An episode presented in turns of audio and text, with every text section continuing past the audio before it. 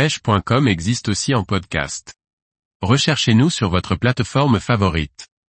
Entretenir ses leurres dures, les gestes essentiels à effectuer. Par Thierry Sandrier. Les leurres dures constituent un investissement onéreux pour le pêcheur.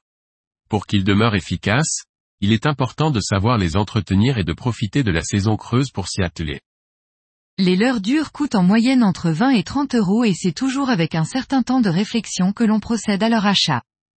S'il est vrai qu'on les garde plus longtemps que les leurres souples, ils ont aussi tendance à s'abîmer au cours des saisons et deviennent parfois inopérants si on ne prend pas quelques minutes pour leur prodiguer quelques bons soins.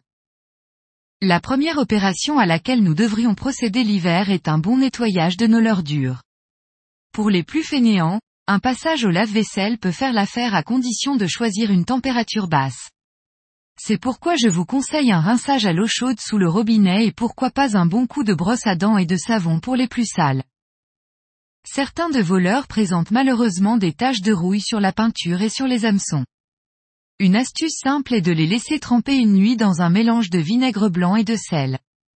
Vous pourrez ensuite les frotter délicatement à la brosse à dents, une fois de plus, pour leur redonner tout leur éclat. Cependant, le mélange de vinaigre et le sel ne fonctionne que pour les taches superficielles. Alors pour les anneaux brisés et les triples bien trop attaqués, il est impératif de procéder à leur changement, sous peine de perdre un gros poisson dans les mois à venir. Munissez-vous d'une pince à anneaux brisés qui vous permettra d'agir en toute sécurité. Pour procéder au changement des hameçons et respecter l'équilibrage de voleurs, il est impératif de respecter la taille originelle ou de monter d'une taille si vous souhaitez supprimer le triple du milieu. Préférez les triples, inoxydables, notamment si vous pratiquez en mer, pour optimiser leur durée de vie. Par ailleurs, c'est peut-être le moment de passer aux hameçons simples.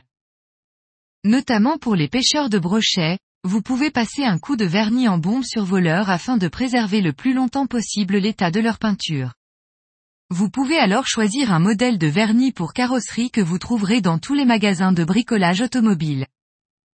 Enfin, parce qu'il est toujours préférable de prévenir que de guérir, un entretien régulier de voleurs, c'est-à-dire à un simple rinçage après chaque sortie, vous permettra de garantir leur état le plus longtemps possible et sans doute un long entretien.